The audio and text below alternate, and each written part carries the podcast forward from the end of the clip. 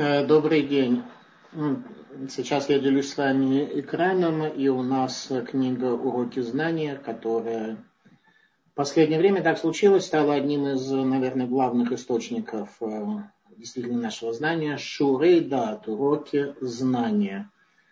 Книга, которая помогает нам перестроить себя, э, создать свое знание, которое до сих пор в высшей степени хаотично у нас складывалось в результате нашего воспитания, нашей жизни, каких-то элементов, которые мы достаточно произвольно принимали или отрицали.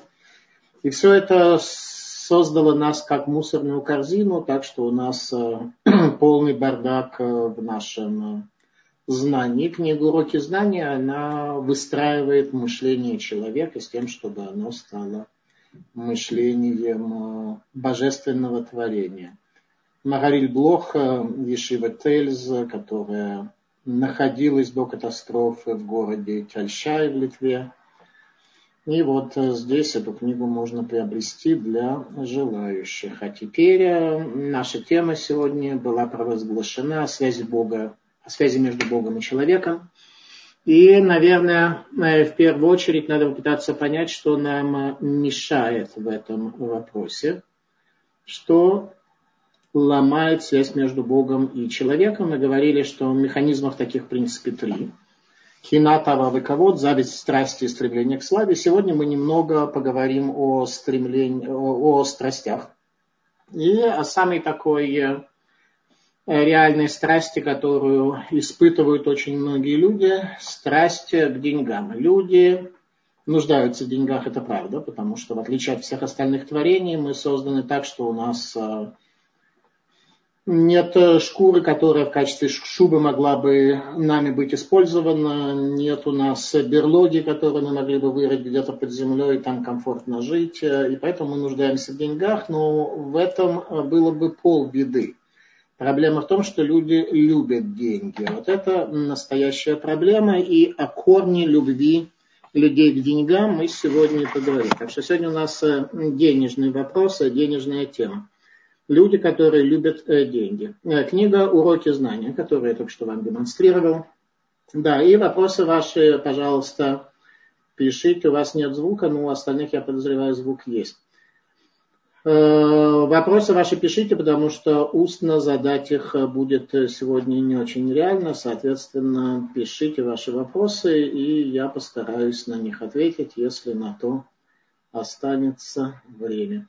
Итак, о, о, страстях, о страстях э, и в первую очередь к деньгам. Это не основная страсть человека сегодня, во всяком случае, согласно психологам, но достаточно существенная, которая очень многим людям отравляет жизнь по той причине, что отсутствие денег действительно приводит к страданию. Но вот наличие денег, к счастью, никогда не приводило и людям это понятно. Так случилось, что нас э, всегда ориентировали к тому, чтобы деньги эти собирать, увеличивать их количество, но это не согревает, э, если у человека есть необходимое, то все избытки, к счастью, людей не приводят, но люди не, не столько нуждаются в деньгах, сколько их любят. Об этом мы сегодня попытаемся поговорить, воспользовавшись книгой уроки знания, которую я вам продемонстрировал. Вот она, уроки знания, где ее можно приобрести или читать, соответственно,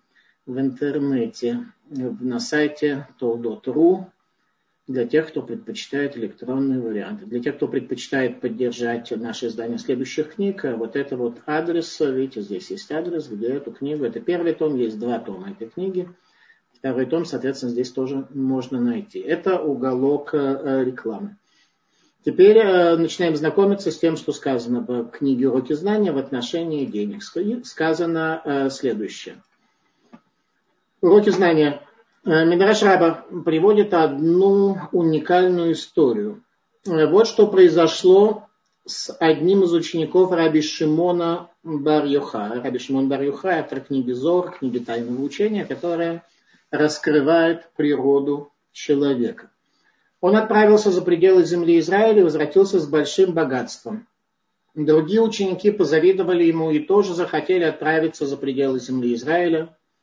Узнав об этом, Раби Шимон привел их в долину Марон, которая, по всей видимости, находится между Цфатом и между горой Мирон, обратился с молитвой и велел долине наполниться золотыми динарами. Его слово незамедлительно исполнилось на глазах всех учеников. Раби сказал, если вам нужно золото, вот оно, берите. Только знайте, всякий, кто возьмет его, заберет свой удел в грядущем мире, ибо награда за соблюдение Торы только там. Итак, э, э, мы, э, во-первых, увидели очень интересный момент, что вполне может случиться в жизни человека, что если он не совсем правильно берет деньги, то есть нужно грамотно знать, и на этот вопрос отвечает книга «Уроки знания», как грамотно принимать деньги, все ли деньги нужно принимать, от всех ли их нужно принимать и так далее. Соответственно, иногда может служиться конфигурация, что когда человек берет больше, чем ему положено, то это из его доли в грядущем мире, и тогда получается, что за копейки в этом мире, которые к тому же, к счастью, его не приводят, а, он потеряет свой надел в грядущем мире, который является бесценным. Говорит Магарик Блох, автор книги «Уроки знания». Мы видим, что абсолютно та же награда существует во всех мирах только э, приобретая вид и форму, соответствующую месту, в котором она находится. То есть э, золотые динары в этом мире, они же имеют свой духовный корень в более в высших мирах, в более высших, высших мирах. Но там это, соответственно, свет божественной славы, свет божественного присутствия и соответствует месту, в котором она находится. То есть эта награда соответствует миру, в котором она находится. Почему нужно было вывести учеников в долину и показать это чудо? Зачем Раби Шимон бар автор книги Зогара, явил своим ученикам подобное чудо? Ведь они и так знали, что из-за удовольствия этого мира человек теряет свою вечную награду. То есть э, э, в определенной ситуации может быть, что удовольствие этого мира не приводит к потере награды. Но это в случае, если человек использует данное ему не для собственного удовольствия, а для служения Всевышнему. Тогда это механизм для служения, а не э, удовольствия и страсти, которые человек в этом мире реализует, удовлетворяет и, соответственно, не является таким образом это средством к исполнению воли Всевышнего, а его награды. И, соответственно, тогда он теряет награду в грядущем мире. Дело в том, что Раби Шимон знал, на учеников можно будет повлиять, только удалив из их сердец зависть и страсть к богатству. У человека есть страсть к богатству. И сегодня чуть позже мы поймем с вами ее природу, как ее заметить в себе и нужно ли следует ли ее в себе искоренить. Только если они своими глазами увидят, как их награда воплощается в материальном мире, ощутят, что они теряют, забирая ее. Для этого Раби Шимон бар Юхай продемонстрировал им чудо с золотыми динарами, которые наполнили долину Марон, которые они брать оттуда, естественно, не стали. Это заставит их задуматься и почувствовать, что даже награда, которую они получают при других обстоятельствах, в силу лег, легко объяснимых причин, Например, путем торговли, если она дается за счет их уровня в Торе и трепете перед Богом, тоже заимствуется из сокровищницы, уготованной людям в грядущем мире. То есть то, что человек зарабатывает, если это за счет их э, жизни, то все это заимствуется, заимствуется из сокровищницы, уготованной им в грядущем мире. И когда ученики осознали это в полной мере, их покинуло желание получить никчемную плату золотыми динарами и променять на нее сокровища вечных и возвышенных наслаждений. До сих пор цитата, которую я привел вам из книги «Уроки знания. Тайное учение Ешивы Тес». Э, Саба из Навардака говорил, что люди не стремятся к истине, люди стремятся к удовлетворению своих страстей, э, к зависти, к морю всяких факторов, но к истине люди особо не стремятся. И ошибаются в том, каким образом улучшить свое состояние. Они полагают, что смогут обрести душевное равновесие после удовлетворения всех своих материальных потребностей и осуществления всех желаний. Так людям кажется, что если Всевышний даст им все, что они хотят, то тогда э, они уже Богу начнут служить. Но это большое заблуждение. недостижение всего желаемого успокаивает душу, а отсутствие желаний. Ибо если есть желания, они бесконечные, они сильны, они воцаряются над человеком, и их ничем не удовлетворит. Не существует никакой суммы денег, которая удовлетворила бы желание, и поэтому человек будет продолжать мучиться от того, что его желания не реализовываются, не исполняются. И пока он не в силах их пресечь и перебороть, ему нет исцеления от бесчисленных невзгод. Весь этот мир ополчится против него, его будут э, топтать, отталкивать, э, он будет пробиваться к реализации этих своих желаний и всегда найдет, э, кому наступить на ногу, и тот, естественно, выразит свое мнение и так далее, и так далее. Этот мир подобен морю, говорит Саба из Навардок. Чем больше пить его соленые воды, тем сильнее будет томить жажда. Жажда не утоляется солеными морскими водами – и все попытки утолить жажду из этого источника лишь усугубляют положение. Насколько же человеку трудно удалить из своего сердца корень, плодящий горечь и полынь. Это слова, которые говорит нам Тора, предупреждая нас о том, что неправильно пить соленую морскую воду, это приводит к тому, что человек, пьющий соленую воду, он лишь пьет жажду, как говорит Вильнинский Гаон. Человек продолжает верить, что только удовлетворив все желания своего сердца, обретет э, спокойствие. Сколько раз люди убеждаются в том, что достигнув желаемого, остаются в том же состоянии, что и прежде, а то еще в худшем.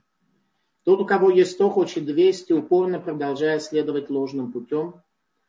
Возможно, иногда он и понимает, насколько это неразумно, но при каждом влекущем соблазне забывает обо всем прошлом опыте и опять ожидает, что достигнув земных удовольствий этого мира, насытит свою душу. Однако в результате его голод так и остается неутоленным, а по-другому и быть не может. Сколько не удовлетворяя прежние желания, поток новых никогда не иссякнет, поскольку силы естества ненасытны и безграничны. Еще раз, в нас Всевышний вложил безграничные, ненасытные силы, всевозможных желаний, которые только могут существовать, и стремление удовлетворить наши желания нас не приведет э, к никакому удовлетворению, мы захотим только больше.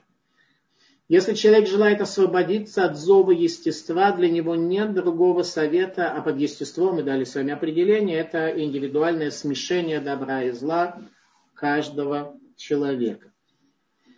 Соответственно, если человек желает освободиться от зова естества, для него нет другого совета, кроме как перестать желать, отвлечься от всех соблазнов, возбуждающих желания, ибо в них заключена настоящая причина всех недугов. Ведомый желаниями подобен тому, кто стряхивает с одежды капли воды, не закрывая при этом кран, из которого она течет. Точно так же невозможно помочь своей душе, не прикрыв поток желаний. Но как к этому прийти? с вдохновлением изучать мусар, осознать, сколь неразумно следовать за приземленными страстями и отказаться от них. Только так можно добиться настоящего душевного покоя. Э, итак, Саба из Навардака говорит, что наше естество не удовлетворяется ничем, и, соответственно, удовлетворять свои страсти означает только одно – это Пить соленую воду, э, соответственно, что только выживает, вызывает жажду, потому что это и есть э, принятие жажды в большей мере. Э, приведем простой пример, который нам разъяснит, как все это работает, как работает наше подсознание. Рассмотрим такой пример. Человек мечтает о доме.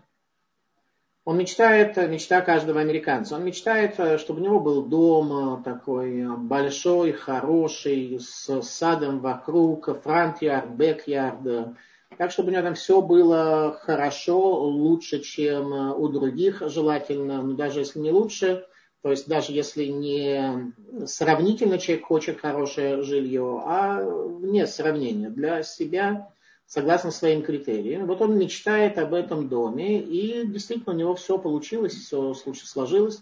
Причем намного больше, чем он ожидал, в 10 раз. Давайте ему дадим а, в 10 раз больше. То есть ну, на тысячу процентов реализовалась его мечта, его желание. этот дом приобрести. Вот этот дом в 10 раз больше, чем он изначально мечтал, в месте, которое в 10 раз больше стоит, и все, все его чаяние реализовалось. То есть решение жилищного вопроса у него осуществилось. Возникает вопрос, придет ли тогда такой человек к счастью, имея этот э, дом? Или не придет? Ответ такой, что никакой реальный дом не является осуществлением мечты человека. По одной простой причине, что мечта – это свет, а дом, самый любой, самый дорогой, это сосуд, материальный предмет. Соответственно, мечта и фантазия, они намного богаче, чем любой самый э, лучший дом, который только может существовать. Когда я посетил э, Бекингем Пэлис э, в Лондоне, то меня спросили, ну как резиденция королевы, на что я сказал, ну скромно, но чисто, имея в виду сравнение с Эрмитажем. То есть Бекингем Пэлис достаточно скромное такое жилище монархов. А, но это для меня, для визитера. А для тех, кто там живет и кто был в каких-то других дворцах, э, наверное, есть всякие проблемы, на которые они обращают внимание, я даже их не замечаю. Итак, еще раз, никакая мечта не может реализоваться никаким сосудом, потому что в сосуде всегда будет недостаток, всегда будет какая-то проблема, в сосуде всегда будет что-то не хватать, какие-то трещины, сырость, э, дорожки будут портиться, и Всевышний, особенно если человек строит этот сосуд в целях удовольствия для себя, а не в целях служения Всевышнему, Всевышний даст ему определенные испытания, чтобы этот сосуд был заполнен светом. Удовлетворение возможно только в одной ситуации, если сосуд предназначен для служения Всевышнего, потому что тогда в нем свет образовывается и мечта осуществляется. То есть мечта это иметь сосуд со светом. Соответственно, поскольку большинство из нас, и как раз об этом говорит э, книга «Уроки знания. Тайны учения Шивы Тельс», как нашу жизнь во всех материальных вопросах залить светом, и тогда наша жизнь меняется, тогда реализовываются мечты, тогда человек приходит к счастью. И тогда он удовлетворяется сосудом вне зависимости от того, сколь он дорогой, сколь он богатый, сколь он роскошный. Соответственно, никакой сосуд, предназначенный для реализации страстей человека, не является реализацией мечты. Это именно то, о чем говорил Саба из Наварда. Всегда человеку будет плохо. Есть у нас первоисточник в Танахе, которым я с вами охотно сейчас поделюсь, э, который приведет нам тому ясное разъяснение и доказательство этим словам о том, что сосуд нуждается в свете для того, чтобы в нем было хорошо, э, чтобы человеку было комфортно. Ибо э, душа в доме продолжает страдать, даже в дорогом доме, в большом доме продолжает страдать в той же мере, в как она страдает в теле человека. Итак, э, сказано в Талмуде, что в этом мире существует только два пути к счастью. Это путь Раби Ханина Бендоса и Ахава царя Израиля. Раби Ханина Бендоса был мудрецом э, Мишны, о котором сказано, что э, благодаря его праведности весь мир получал благословение в его заслугу и при этом он сам довольствовался двумя горстями э, рожкового дерева от шаббата до шаббата. То есть он, попросту говоря, голодал, ел вот эти вот рожковые деревья, плоды рожковых деревьев. Их э, можно немножко погрызть, так, находясь где-то э, во время путешествия по Израилю, ну, в сезон можно, там в Израиле много таких деревьев, можно посмотреть на это дерево, можно погрызть немножко стручки и как бы, ну и все. А он ел, это была его единственная пища, поскольку стручки э, рожкового дерева, херув на иврите, сохраняются в течение всего года и, соответственно, не можно пользоваться. Это э, то, что касается Раби Ханина Бендоса, и в его жизни постоянно случались э, чудеса, постоянное божественное присутствие. Он имел такой свет, что даже полное отсутствие сосудов было для него не помехой и все сосуды в этом мире, все благословение, все изобилие в этом мире спускалось благодаря Раби Ханину Бендоса, а он сам не пользовался им и нисколько, у него был только чистый свет. Поэтому он удостаивался чуда на протяжении всей своей э, жизни. И э, это один из путей э, к счастью. Второй путь к счастью – это путь Ахава, царя Израиля, о котором рассказывается в книге царей, 21 глава рассказывается так, своими словами, что было у царя Ахава, который был самым нечестивым царем Северного царства Израиля, и, соответственно, у него был э, виноградник в долине Израиль, там, где находится наследие колена Ефраима, которому царь Ахав принадлежал. А царь Ахав был последней надеждой Всевышнего э, сохранить 10 колен Израиля, чтобы они не пошли в изгнание. Он был самый нечестивый, но обладал самым большим потенциалом. Это был человек мышления, и, соответственно, Всевышний в том же поколении дает пророка Ильяру, который э, был главным э, духовным оппонентом, не знаю, насколько политическим, может быть, политическим тоже, но, в всяком случае, духовным оппонентом царя Ахава, чтобы вернуть 10 колен к раскаянию, и э, чтобы заслуги отцов по отношению к ним не иссякли, и они не были бы изгнаны. Итак, э, царь Ахав имел, э, в общем-то, все, он тоже стремился к счастью. Все люди стремятся к счастью. Царь Ахав тоже стремился, имел более-менее все, будучи царем. И, соответственно, неподалеку от его дворца, в долине Израиль, долина Израиль, это к Израилю не имеет отношения. Из, не Израиль, как это на иврите, а Израиль засеял Бог. Есть в Израиле такая долина, которая засевается Богом, то есть э, источники воды, которые, точнее не источники воды, а э, осадки, которые выпадают в долине Израиль, которая находится к востоку от горы Кармеля, там где гора Табор. Соответственно, все эти горы э, задерживают эти воды, они спускаются вниз в долину Израиля, она сама засеивается Богом, там, где река Кишон неподалеку от Хайфа. Ну, не сама Хайфа, а туда немножко южнее, к востоку от горы Кармель. Соответственно, у царя Ахава там был дворец, а рядом проживал его близкий родственник, кузен, у которого был виноградник. Он был праведным э, человеком, звали его Невод. И произошла следующая история. Невод был небогатым человеком, у него был маленький виноградник. И вот э, как-то однажды царь Ахав обратил внимание на этот виноградник. И говорил Ахав с Навотом, сказав, отдай мне свой виноградник. Отдай в смысле за деньги. Не просто так отдай, а за деньги. И будет он мне огородом, так как он близ дома моего. Теперь сам факт того, что это близ дома моего, означает, что Невод был обязан э, быть его близким родственником, ближайшим родственником, потому что после того, как земля Израиля была разделена между коленами, соответственно, э, каждое э, поколение, оно давало в наследие своим детям земли, эти земли дробились, делились и так далее, поэтому ближайшими соседями могли быть только близкие родственники по определению. И вот он говорит, «Э, отдай мне этот виноградник, а я дам тебе вместо него виноградник лучше этого. Если же угодно тебе, то дам тебе денег, сколько он стоит. Царь сделал нормальное предложение дать столько, сколько хочет Невод за этот виноградник. Но Невад был, извиняюсь, Навод был человеком духовным. И он дал царю такой ответ, в котором э, подсознательно наблюдалось э, наблюдался протест против того, что царь Ахава Бога оставил. И говорит он, сохрани меня, Господь, чтобы я отдал тебе наследство отцов моих. Он отказался отдать свое наследство и косвенным образом также намекнул, что царь Ахав, будучи самым нечестивым царем Израиля, оставил наследство отцов своих.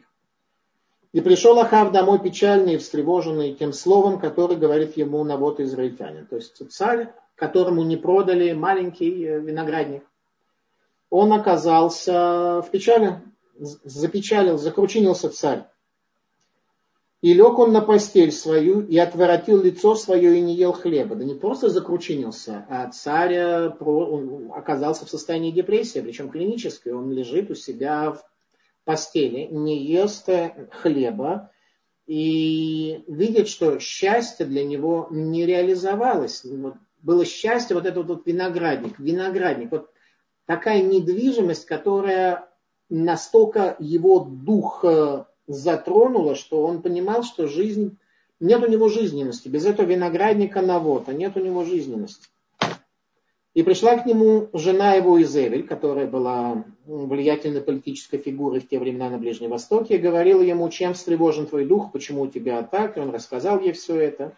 Ну и жена говорит, я все тебе устрою, никакой проблемы, и обвинила Навота в том, что он проклинал Бога и царя. И в результате сама э, Изевель поклонялась идолам, причем не тем идолам, которые были в Иудее, не высоты, которые в Иудее строились, а поклонялась всевозможным э, идолам из дома своего отца, поскольку Изевель прошла реформистский гиюр по облегченной программе и в результате была дочерью цидонского царя, и в результате поклонялась э, цидонским божествам. При этом статья обвинения была в том, что Невод проклинал Бога и царя. В результате были найдены лжесвидетели, которые обвинили Навота, его казнили, и его виноградник достался царю. И сказала Изевель э, царю, вот Невод умер, и иди, бери себе виноградник. И встал Ахав, чтобы сойти виноградник на вот израильтянина, чтобы унаследовать его. В это время было слово Господа пророку Ильягу, вот пойди к царю Израильскому, что живет в Шамроне, вот он виноградники Навод. Обратите внимание, насколько Танах с неуважением относится к царю Ахаву, к царю, который живет в Шамроне. Шамрон – столица Северного царства – Итак, ну, нужно ли бы говорить, иди к, правителю США, который живет в Вашингтоне. Да? Как бы, на первый взгляд, э, совершенно лишняя информация. Однако ничего подобного. Это пришло подчеркнуть, что царь, он э, совершенно не имеет никакой значимости. И пришел он туда, и скажешь ему, Арацахтава Гамьярашта, ты убил и наследуешь. Это как раз те слова, которые вошли в историю. Харацахта гам что ты убил и наследуешь. наследуешь. И пришел пророк Ильягу с тяжелым пророчеством о том, что в этом месте будет пролита кровь э, Изевели, жены его, и собаки будут есть ее кости, и так далее, и так далее. На что отвечает ему э, царь Ахав, Мацатани ойви, нашел ты меня, враг мой. И возникает вопрос, что это за ответ? Нашел ты меня, враг мой. Нашел ты меня. Ну, в принципе, царя найти это не так уж сложно. К тому же он находился, в общем-то, по месту жительства. У него был дворец в долине Израиль. И там возле дворца этот виноградник Навота. То есть найти его не так уж было сложно. Что значит нашел ты меня, враг мой? Оказалось следующее. Царь Ахав приходит наследовать виноградник Навота. Слышат, как э, плачет вдова, как плачут дети противозаконно казненного Навота, его родственники. Но смотрит на этот виноградник и видит, что все это стоит того, что это такой виноградник, такие дорожки через него проложены, такие виноградные лозы, так, такое вот, вот это счастье, иметь такой виноградник. Так у него проходит одна минута, две, пять. Вдруг он начинает смотреть, что дорожки кривые, виноградные лозы ничем не лучше, чем в других э, местах. Проходит еще несколько минут, он понимает, что этот виноградник абсолютно ничего не стоит. И абсолютно не ведет его к счастью. Абсолютно вот эта мечта царя Ахава получить виноградник Навота, никаким образом, к счастью, его не приблизило. И он видит, что он опять остался в том же самом состоянии, когда его терзают страсти, терзают желания, но он никаким образом не может их реализовать. И как он только реализует их обретением некого сосуда, тот сосуд сразу теряет в его глазах любую значимость, любую важность. Поэтому обратите внимание, что он сказал пророку Ильяру. Он сказал, Амацатани ойви, ты нашел меня, враг мой, ты нашел меня, ты нашел, что тот тип движения к счастью, которым я направляюсь, он к счастью на самом деле не ведет. Обретение сосудов не является реализацией мечты, потому что мечта духовна, а сосуды материальные. Никакой материальный дом, никакой материальный виноградник со всеми возможными его дефектами, он не является реализацией никакой мечты. Мечта, она от духа, э, сосуды для тела, поэтому никакие сосуды для тела душу человека не удовлетворят. Он говорит, мацата не убей. Что происходит дальше?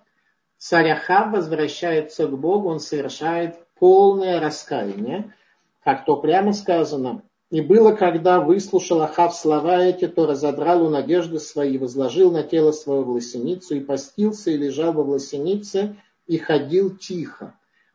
Самый нечестивый царь сделал, совершил раскаяние, и было слово Господне или Ягу такое, видишь, как покорился мне Ахав, за то, что он покорился мне, я не наведу эту беду в его дни, в дни сына его наведу беду на дом его. То есть не исполнилось пророчество в результате пророка Ильяву о том, что его кровь будут э, лакать собаки. А по отношению к его жене это пророчество исполнилось в полной мере. А к нему нет. Вот это раскаяние спасло его от тяжелой унизительной смерти. И несчастье произошло в дни его сына, когда Егу, военачальник, по слову пророка Илиша, поднимает восстание против дома Ахава и их уничтожает. Итак, царь э, Ахав совершает раскаяние. Другое дело, что это раскаяние у него надолго не сохранилось, но он его совершил. В любом случае, это глобальный урок Танаха, который рассказывает нам о том, что любое стремление человека к созданию килим, созданию сосудов,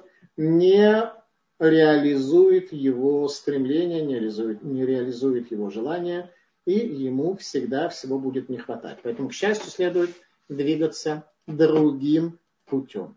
Об этом говорит Талмуда в трактате Шаббат, приводя слова царя э, Давида, Таилим. «Да не будет в тебе идола чужого, и не поклонись истукану чуждому, Талмуд в трактате Шаббат говорит, что такое идол чужой, находящийся в человеке, это его дурное побуждение. Дурное побуждение влияет на нас, как мы говорили, завистью, страстями и стремлением к славе. Соответственно, ни то, ни другое, ни третье удовлетворить человека не может, он никогда не может прийти, потому что как только у него есть, что-то есть, он хочет сразу же намного, намного больше.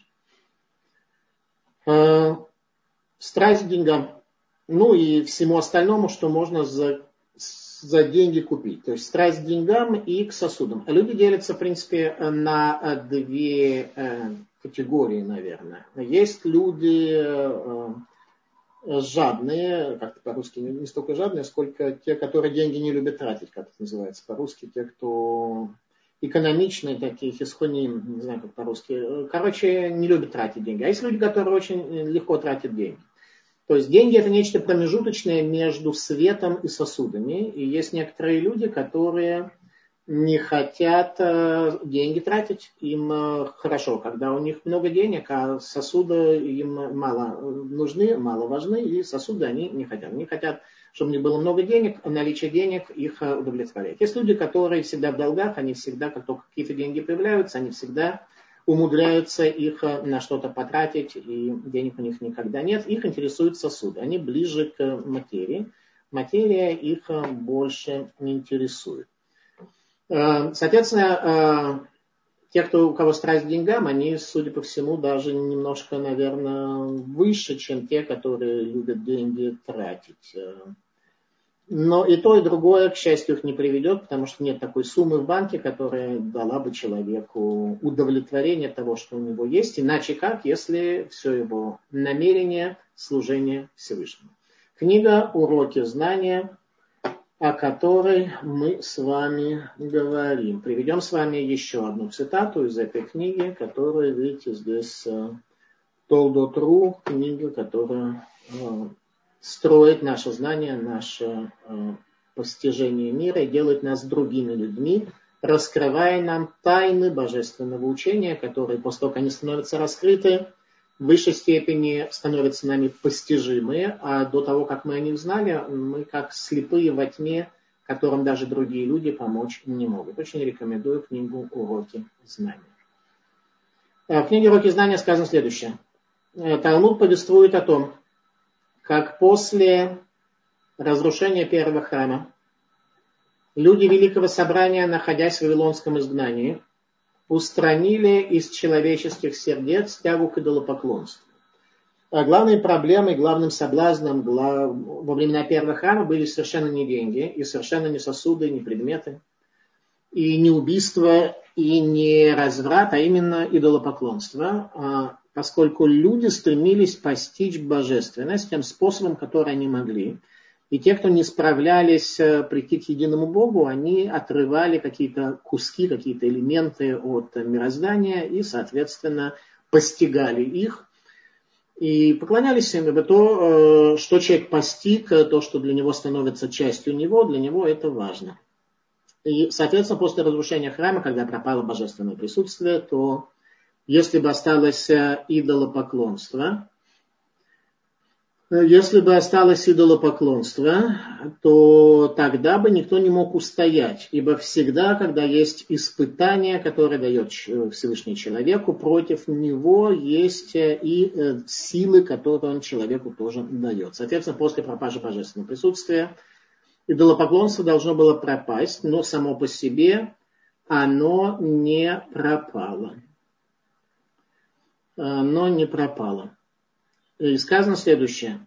Три дня и три ночи Анше Кнесет Абдулла, люди Великого Собрания, провели в посте и с небес передали в их руки устранение тяги к идолопоклонству, и она вышла, как огненный лев из святая святых разрушенного храма. Итак, обратите внимание, это в высшей степени действительно тайна, что тяга к идолопоклонству вышла как огненный лев из святая святых разрушенного храма. Возникает вопрос, а что тяга к идолопоклонству делала в святая святых э, Иерусалимского храма? Стремление к язычеству вышло как огненный лев из святая святых божественной обители. Но почему оно вообще было там? Очевидно одно. Если оно оттуда вышло, значит там его место – из этого повествования Талмуда следует, что дурное побуждение глубоко проникает в саму суть людей. Святая святых Иерусалимского храма это она соответствует душе человека. Тяга к идолопоклонству проникает в душу человека, заслоняет им свет истины, искажает ясность мышления, оскверняет душу, и эту страсть необходимо удалить из духовной формы человека. Еще раз, тяга к идолопоклонству в те времена проникала очень глубоко в самую суть человека. Сегодня в самую суть человека проникают те три первоначала, о которых мы беспрестанно с вами говорим. Зависть, страсть и стремление к славе, но проникают очень-очень глубоко. Это то, что важно понять. Спасение и очищение от нее возможно исключительно благодаря обретению глубокого знания, соединяющего человека с истинной реальностью – Наши мудрецы сказали, что лишенный знания сравнивается с тем, в чьи дни был разрушен божественный храм. Так из поколения в поколение мы все больше погружаемся в мир лжи, противоречащей истинной реальности. В результате сегодня Дом Бога разрушен, его престол не свергнут, и он не пребывает среди нас. Мы просим сегодня дом от Всевышнего, мы мечтаем о домах, о реализации наших американских или других э, мечтаний. При этом мы э, должны понимать, что у Бога дома в Нижнем мире нет. А мы иногда обращаемся с просьбой, чтобы он нам чего-то дал. Поэтому и сказано в молитве Шмунесре, «Смилуйся над Ционом, ибо это дом нашей жизни». Тот человек, для которого Цион станет домом жизни, он придет к счастью. Тот, кто захочет чтобы его дом был оторван от э, Циона и был э, каким-то образом сам по себе, он, к счастью, не придет. Укажи нам путь к истинной жизни, просим и Всевышнего в молитве. Об этом сказано с Циона, совершенство красы, Бог явился. Это Тейлим. Сегодня весь мир влачит свое существование без связи с источником жизни, устремляясь на поиски счастья в мире, где разрушен и сожжен огнем божественный град, краса творения, прежде воздвигнутый на горе Цион. Таким образом, построив себе любой дом, э, к счастью, мы с вами прийти однозначно не сможем, ибо очень глубоко внутри нас э, погружены все наши страдания, стремления, не страдания, а стремления, желания и так далее. Влияние дурного побуждения. Как дурное побуждение на нас влияет? Пророк Ишаяху об этом сказал следующими словами. «Провозгласить узник, узникам выходите и пребывающим во тьме освободитесь».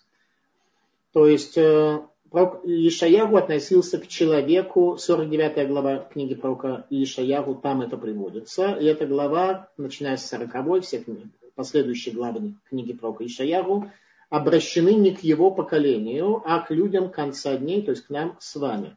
Соответственно, провозгласить узникам выходить. Его слова предназначены провозгласить узникам выходить. И пребывающим во тьме освободитесь. Как освободиться от пребывания во тьме. Э, в чем наша проблема? Э, говорят учителя Мусара. Духовное падение человека происходит в результате искажения в его восприятии понятия кого-то истинной славы. Люди стремятся к славе, но эта слава, она относительная, это скорее некое более удобное место в обществе. Э, быть лучше, чем его сосед, чем его окружение, но это не истинная слава. Как противостоять мощи дурного побуждения, что сделать, чтобы спастись от его влияния? Вилинский Гаон так разъясняет суть книги Мишли, написанную царем Шламо. Эта книга посвящена мудрости и мусару. Люди должны постичь мудрость, чтобы не пасть в сети злого начала, расставленные перед их ногами, и не следовать за его соблазнами. Предназначение мусара – помочь человеку превозмочь себя и подавить дурное побуждение, когда он обретает над ним власть. Именно об этом говорил э, пророк Ишаяру, э, пророк Ишаяру, совершенно верно. «Провозгласите узникам выходите, и пребывающим во тьме освободитесь». Те, кто уже преданы во власть злого начала, пленены его рукой, чье дурное побуждение пересилило их, могут обрести свободу при помощи учения мусара а погруженные во тьму, никогда не видевшие света и не умеющие различить соблазны дурного побуждения, распознают ухищрения зла и освободятся с помощью знания Торы.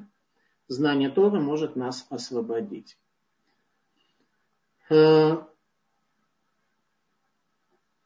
как человек может э, так сильно заблуждаться в своем мире? Э, вы видите, насколько мы оказываемся под влиянием дурного побуждения, которое нас э, не оставляет в покое и очень глубоко проникает в нашу конфигурацию до святая святых человека, его душу. Сказал царь Давид, что же нам сделать в такой ситуации, как спастись? При множестве размышлений в душе моей утешения твои поддерживают душу мою. Множество размышлений. Когда э, у человека возникают какие-то соблазны, какие-то страсти, подумать, приведет ли это его к счастью, во всяком случае, сегодня мы конкретно говорим больше о деньгах, приведет ли это его действительно к счастью, если это исполнится в 10 раз больше, чем он рассчитывает и чем он надеется, приведет ли это его к счастью или нет. Соответственно, размышления. Необходимо применять самые разнообразные методы в сражении со своим грубым, низменным и очень сильным естеством, которое различными ухищрениями постоянно тянет за собой человека, пытаясь отравить его смертельным ядом злого начала – Дурное побуждение сулит людям временные, приходящие, но весьма привлекательные для них соблазны, отклоняющие их от пути разума, ясного понимания и исполнения воли Творца, дабы они утратили свою долю в Ганедане и пали в Гену. Дурное побуждение однозначно желает нашей смерти, однозначно желает нашего, нашей пропажи из этого мира, несет нам зло. Итак, э, мы говорили о том, что, дурно, о том, что тяга к идолопоклонству, до того, как э, Аншек Несет была, люди Великого Собрания, ее устранили, она была проникла аж в святая святых Иерусалимского храма и, соответственно, в душу к человеку. Человек Нестагула три дня постились, как сказано в Талмуде Тритати Йома, и устранили это тягу к идолопоклонству. Сегодня люди к идолопоклонству тягу не имеют. Также они устранили тягу в аспекте разврата к близким родственникам. Сначала они полностью устранили тягу к разврату, но видели, что курица перестала носить яйца, и тогда они вернули э, людям э, либидо, назовем это таким, таким словом, и, соответственно, э, оставили устраненной тягу к близким родственникам, родственницам, Поэтому те, кто совершают э, инцест с близкими родственниками, они таки больные. Они люди, которые оказались страстями захлестнуты. Во всем остальном э, страсти работают.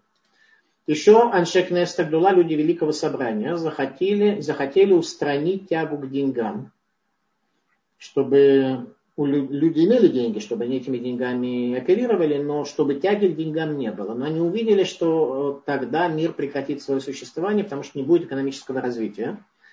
И, соответственно, произойдет то, что люди э, не смогут купить мацу, не смогут купить отрог, не смогут исполнить заповеди, для которых требуются деньги, и они тягу к деньгам, страсть к деньгам оставили. Эта страсть сохранилась до сегодняшнего дня. Э, дело в том, что в Сурата Мадбе форме монеты, в надписи на купюре есть что-то языческое. То есть оно влияет на человека каким-то сверхъестественным образом. Поэтому хвала, которую давали каким-то определенным раввинам, которые вообще были далеки от всего материального, они говорят, что они не видели формы монеты. Отец Сабы из Навардака, в частности, имел трехкопеечные монеты только для того, чтобы оплатить э, окунание в микву в шаббат, э, перед шаббатом, и э, вообще никогда не видел денег кроме этого. Однажды у него случайно вместо трех копеек оказалось 50 серебряных 50 копеек, он их дал. И хозяин миквы очень удивился, что он дал ему 50 копеек. На это а, отец Сабы из Навардака сказал, а какая разница между серебряными и медными монетами. Он просто не знал разницу между тремя и пятьюдесятью копейками, что в царское время было очень и очень существенно, и в том числе в Литве, в городе Плунге, где он проживал. Плунгян. Итак, э, люди любят деньги, не только в них нуждаются, но еще их и любят. Однажды один богатый человек рассказал мне следующее, что как-то его знакомый Аврех, человек, который э, учит Тору, нищенствует. Его семья, которая нищенствует, которой очень нелегко э, в жизни. И э, он ему как-то пожаловался на тяжелое экономическое положение. И этот богатый человек сделал ему предложение. Он сказал так, давай я буду в разумном пределе заботиться о всех потребностях твоей семьи я дам тебе все, но на одном условии, что ты никогда не увидишь денег. Денег у тебя никогда не будет. никогда не будешь держать их в руке, не будешь никогда ими владеть. И этот э, бедный Аврех э, не принял предложение, которое было к нему обращено. В деньгах есть что-то языческое. Э, есть что-то, что пробуждает страсти, пробуждает Соответственно, если человек использует деньги по назначению, то есть ради служения Всевышнему, то э, в какой-то мере эти страсти у него утихают, э, уменьшаются и так далее. А теперь, э, поскольку мы говорили о деньгах, объявление. Такое впечатление, что через, буквально через несколько занятий наш курс закрывается поскольку организация Толдот э, Ешурун э, нуждается в средствах э, и сокращает часть своих программ, часть своей деятельности. Организация Толдот Ешерун, организация русских евреев, предназначенная для оказания помощи религиозным евреям, которые изучают Тору и находятся в тяжелом экономическом состоянии. Соответственно, сейчас период Эта самая ситуация особо тяжелая. Так случилось, что я зашел на прошлой неделе в Толдот Лишерун и видел, как руководители собрались там на заседание в связи с тем, что им требовалось срочно откуда-то найти 10 тысяч шекелей для того, чтобы некая религиозная семья не потеряла э, своих детей, которых э, социальная служба хочет забрать из-за нищеты в семье. Им нужно было передать 10 тысяч шекелей, чтобы у них оставили детей. И они мне сказали, что они просто не знают, откуда достать эти деньги. В связи с чем э, ситуация следующая, что наша, наша программа очень даже может закрыться э, в связи с э, закрытием части, деятельности, части деятельности Толдот Ешерун из-за того, что нет средств, которые дать можете только вы и ваши знакомые, которых вы для этого привлечете. И э, я хочу просто вам показать, как это можно сделать. Полсекунды я получил сообщение. Сообщение такое. Вы говорили, что нет э, безвыходных ситуаций. Э, и, соответственно, не является эта ситуация безвыходной. Э, что мы можем сделать для того, чтобы это все продолжалось? Окей. Во-первых, эта ситуация не безвыходная, потому что есть большое количество записей с моими лекциями по Танаху и весь этот курс, который очень рекомендую послушать тем, кто опоздал или кто хочет повторить, потому что за это время мы сказали всем очень много, мы постигли очень много, у нас очень глобальное постижение и знание возникло, и, соответственно, э, это будет хорошим вступлением для вашего самостоятельного изучения книг Мусара, который вы можете читать онлайн или приобрести в, в этом самом. Во-вторых, конечно же, решение есть. Решение крайне простое. Требуется организация Толдот Лешурун, помощь от вас. Посмотрите, вот здесь есть деньги, чтобы просто увидели, насколько помощь э, более чем 500 семьям, вдовам, бедным, многодетным, неполноценным. Толдот Иширун оказывает помощь. Часть из них являются семьями преподавателей, которые нищенствуют. Какая-то семья развелась. Э, помощь очень бедной семье, где мать воспитывает детей одна. Помощь разведенной женщины с пятью детьми. Э, концепция денег, чтобы они не вызывали, не пробуждали страсти у человека, она именно тогда, когда человек этими деньгами, согласно закону, от 10 до 20 процентов – служит Всевышнему, становясь его участником.